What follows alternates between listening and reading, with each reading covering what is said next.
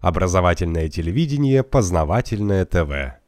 Летом 2014 года стали уже как бы отвечать э, встречными экономическими санкциями. До этого, будем так говорить, э, Россию наказывали. Э, были односторонние экономические санкции. С лета 2014 года я предпочитаю говорить, что это экономическая война, поскольку все-таки есть как бы двусторонность. Может быть, она и не полная двухсторонность, но все-таки она есть.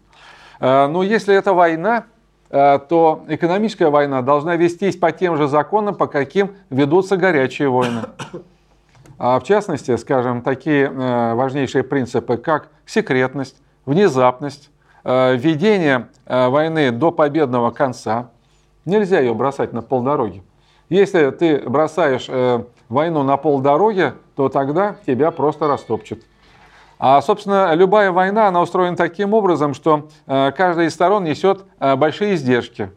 Это как большой бизнес. По крайней мере, э, войны 19 и 20 века, они уже происходили по такому принципу. И, соответственно, победитель э, понимает, что если я э, буду победителем, то я получу назад все свои издержки. На языке, будем так говорить, международного права это называется репарация. И плюс к этому я еще получу хорошую добычу. Это называется контрибуция. Поэтому не надо питать никаких иллюзий, что мы э, можем плавно выйти из этой экономической войны. Не получится. Не получится. Если мы э, будем э, продолжать и дальше вести такую линию экономического либерализма, то нам придется платить и репарации, и контрибуции. Это я говорю совершенно жестко и однозначно. Вот, поэтому хотите или не хотите, но я вынужден такие диагнозы ставить.